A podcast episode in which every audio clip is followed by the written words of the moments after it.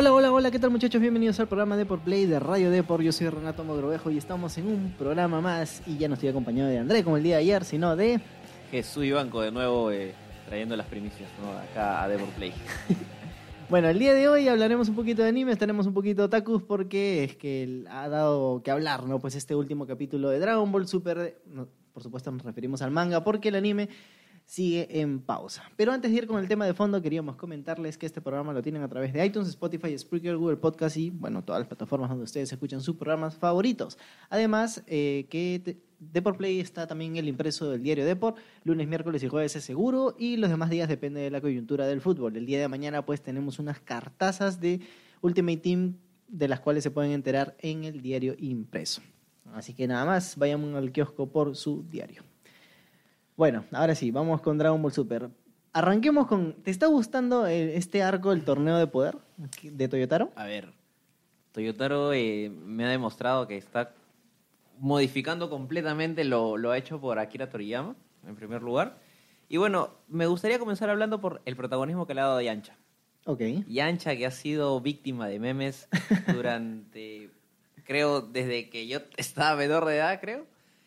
Y bueno, ahora en el último capítulo se le dio una paliza a todos los aliados de Moro y posiblemente sea uno de los protagonistas a vencer a Moro.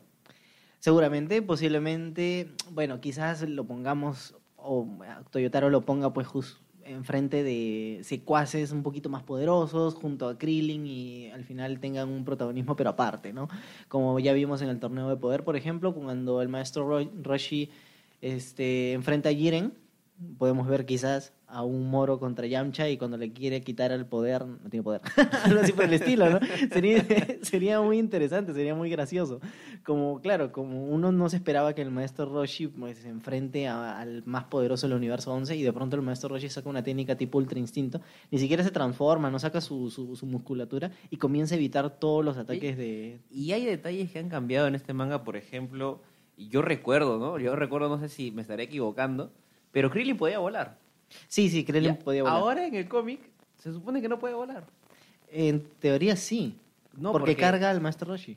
Él carga al maestro Roshi. Sí, él carga al maestro Roshi. Porque supuesto que yo creo que vi una parte del cómic que decía de que Krillin este, se subía encima de alguien. No, no, no, es al revés. Es al el, revés. el maestro Roshi le dice, Krillin, vamos, y se sube a su espalda y Krillin comienza a volar. Ah, el, maestro Roshi nunca podía. No, nunca podía Ah, volar. El maestro Roshi no. Bueno, y ahora hay que recargar que tienen todos el escudo de la patrulla galáctica. Ajá. O sea, ya lo de Guerrero Z creo que pasó a segundo plano y ahora por, por, este, vienen a formar parte de la patrulla galáctica, ¿no? Bueno, también me parece, eso sí, sí me parece curioso, porque en todo el anime de Dragon Ball Super, creo que ha habido dos momentos en los que Goku y Vegeta han tenido el, bueno, han tenido el traje marcado. Y es cuando Whis, eh, por ejemplo, les firmó la, el Les esto firma, con, claro. con, con su super velocidad. Y ellos no se dan cuenta y básicamente se pasan media saga con la firma y, y normal, Y normal, normal, como, no como si nada. Claro, cuando ellos se, in- se integran a la patrulla galáctica también en el manga les ponen pues su logotipo y así, normal. Y Como... es algo que pocos han dado cuenta. Sí, sí, sí. Porque no, no, no, no he visto muchas personas hablando de, de, este, de este detalle. Y bueno, eh, es cierto, ya lo comentamos, Krillin y Yamcha, eh, quizás Ten Shin Han y el maestro Roshi pues tengan un poquito más de protagonismo, pero eh, la deuda pendiente de Toyotaro, bueno, no de Toyotaro, sino de Akira Toriyama es Gohan. Gohan ha estado en un un segundo plano, ha pasado como un personaje secundario hace mucho, mucho tiempo y no termina de explotar su poder de Saiyajin. Claro, él, por ejemplo, en el, en el anime, supuestamente, para los que han visto, bueno, yo he fanático de Dragon Ball desde pequeño, se supone que, que Gohan iba a ser como que el, el Carl de The Walking Dead, el que iba a seguir con todo, con todo ese protagonismo, ¿no? Si en caso Goku eh, sal- salga de la serie, era Gohan el que, el que se encargaría, pero nada, o sea, vimos, después pasó el anime, vimos a un Gohan universitario, a un Gohan Luego que ya, ya se casó, que ya se olvidó de las batallas, su nivel recontra bajó, eh, a pesar de que él fue una de las personas que destruyó Cell, Ajá. que ayudó a vencer, y también que fue opacado Bueno, fue el primer Saiyajin históricamente hablando que llegó al Super Saiyan el 3. Super Saiyajin 3. Y bueno, esto se opacó después en la saga de Majin Buu, en el arco de Majin Buu, que, bueno, Majin Buu lo logra vencer fácilmente. Pero espero que ahora eh, Toyotaro creo que está buscando reivindicarse. y darle ese protagonismo a Gohan, ¿no? Porque Gohan, eh, en este último capítulo, en el, el capítulo 56 del manga, se ve que ha hecho una... ah, Bueno, ah, comenzó flojo, ¿ah? Comenzó flojo, como que... mm, Como que le iban a ganar, pero de la- al momento de, de vencer a uno de los aliados más fuertes de Moro, de batallar contra él, se junta con Pícoro y hacen una técnica que, pucha, que está en el punto de Eso, tensión. mira, te iba a comentar dos cosas, pero eso me parece súper interesante porque no entiendo de dónde Gohan sacó un escudo. De, de- un escudo de ki sacó así de la nada, creo que nunca se le había visto algo así, y repele un ataque de Android 73. Me pareció rarísimo. Y luego, si te das cuenta, eh, utiliza la técnica del Kosampo, el mismo que utiliza eh, Picoro. Es más, bueno, es la técnica bandera de Picoro.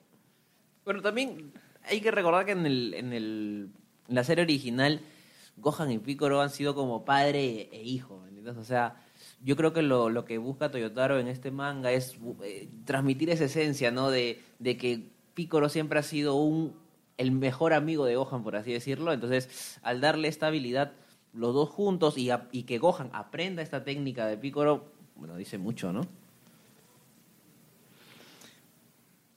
Bueno, eh, eh, otra de las cosas que te quería comentar es este acerca de... eh, mira, Akira Toriyama reveló antes del estreno de Dragon Ball Super que planeaba que Go- Gohan sea el protagonista. Eh, y Goku pase básicamente al retiro, ¿no? O sea, Go- Goku iba a tener unas cuantas sagas y luego simplemente se iba a dedicar a, a su familia y se iba a quedar en la Tierra, mientras que Gohan pues sí tomaba la batuta de la historia. Pero se dio cuenta de que habían pasado muchos años desde el estreno de Dragon Ball Z, que la gente todavía sigue recordando a Goku como el gran luchador y dijo, mejor, mejor lo ponemos a, a Goku, mejor lo ponemos a Goku como protagonista y a Gohan lo vamos explotando poquito a poco, pero ese poquito a poco nunca sucedió, simplemente pasó a ser como un personaje secundario. Y bueno, o sea, lo que tú dices se ha reflejado en este último capítulo, pues, o sea, se supone que Goku y Vegeta están entrenando para poder vencer a Moro, pero ¿quiénes han sido los encargados de vencer a los aliados de Moro? Gohan, Picoro y este... Me olvido de un... Yancha. Gohan. Están tan secundarios. Sí, tan sí. secundario que, pucha, que me olvido el nombre ya es, es normal, ¿me entiendes? Pero, a ver, y esto no ha sido, no, no es el único detalle que ha pasado acá, sino que se ha visto también al androide, a los androides 17 y... No, 17, 18, 17, sí, 18, entrando al combate. entrando al combate, pero de una manera que da a entender que ellos, o sea, se supone que una de las técnicas de Moro es absorber la el, el poder de, de los guerreros, pero ellos, por ser androides, no se les puede hacer eso. Entonces, nos da a entender que ellos pueden ser otro de los protagonistas que están eh, voceados para poder vencer a, a Moro, ¿no? Aparte de Goku y Vegeta, claro, que se encuentran entrenando, no sé hasta qué capítulo se van a encontrar entrenando porque no aparecen hasta el día de hoy. Bueno, yo te- justamente te quería preguntar. Ahora ya para ir terminando la idea. Eh, Gohan, ya hemos dicho que Gohan, Krillin, eh, Yamcha, eh, Tenshin Han y el Maestro Roshi pues van a tomar un poquito más de protagonismo en esta batalla final, que me parece algo súper, súper chévere. Goku, Vegeta siguen este, por ahí en el espacio, todavía no llegan a la Tierra, Moro ya se está preparando para entrar al combate, y Android 17 y 18 parecen ser la clave como para vencer a Moro porque no les puede absorber la energía. Ahora, ya, ya este, plantea toda esta idea. ¿Cuál es tu predicción de la batalla que se viene? O sea, del siguiente capítulo del 57. Mira, yo creo ¿Qué que, crees que esto, sucederá? esto es como una película de DC. o sea, te lo digo así.